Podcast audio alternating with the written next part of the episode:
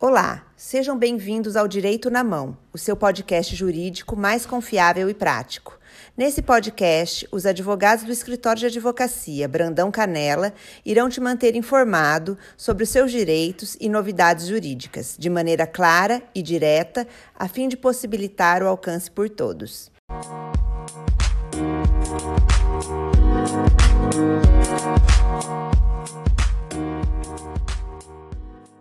Aqui é Tiago de Abreu e Silva, advogado do escritório de advocacia Brandão Canela, e hoje vamos conversar sobre a inscrição de filhos de dependentes no plano de saúde do titular. Na contratação de plano de saúde, é oferecida a possibilidade de o contratante possuir dependentes registrados, os quais ficam vinculados ao plano de saúde do titular. Como exemplo, este é o caso de um pai, titular de plano de saúde, que registra sua filha como sua dependente neste plano. Em um caso como este, a filha, dependente, teve um filho prematuro e que precisou de cuidados de emergência logo após o nascimento. Ocorre que o plano de saúde recusou cobertura médica ao recém-nascido, sob o argumento de que era filho de dependente e não de titular. O caso foi judicializado e chegou ao STJ.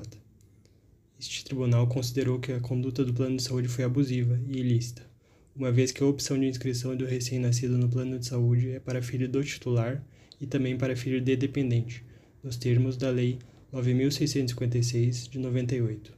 Nesse sentido, o STJ fixou a seguinte tese: é ilícita a conduta da operadora de plano de saúde que nega a inscrição de recém-nascido no plano de saúde de titularidade de avô, sendo a genitora dependente beneficiária desse plano. Por esses motivos, é importante que o consumidor esteja atento aos seus direitos.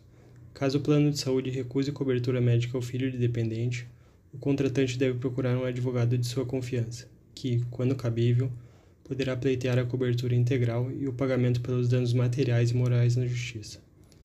Por hoje é isso. Agradeço a todos pela audiência e não percam o episódio da próxima semana.